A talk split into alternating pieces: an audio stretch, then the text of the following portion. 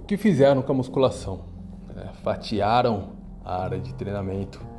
Assim como a medicina atual, a musculação agora se limita em dividir pessoas em glúteo, ombro, coxa, enfim. Antigamente a gente tinha os médicos que cuidavam dos seus pacientes em sua integralidade. Hoje, os médicos fatiaram, a exemplo da musculação, os seus pacientes. Então, determinado especialista vai até certo ponto, daquele ponto ele passa para outro, daquele ponto ele passa para outro, e às vezes a pessoa morre esperando o diagnóstico final. E eu vejo muito isso acontecendo com a musculação.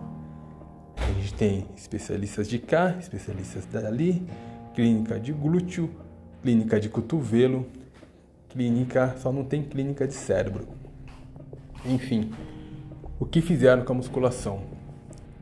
Rubem Alves costumava dizer que a tendência à especialização levaria a uma pobreza incrível, a uma tristeza dominante. Hoje eu vejo isso. Ninguém mais vê o aluno como um ser integralizado, como viram no passado Mike Mentzer, Charles Poliquin e mais os primórdios da musculação, Eugene Sandel que fizeram da musculação.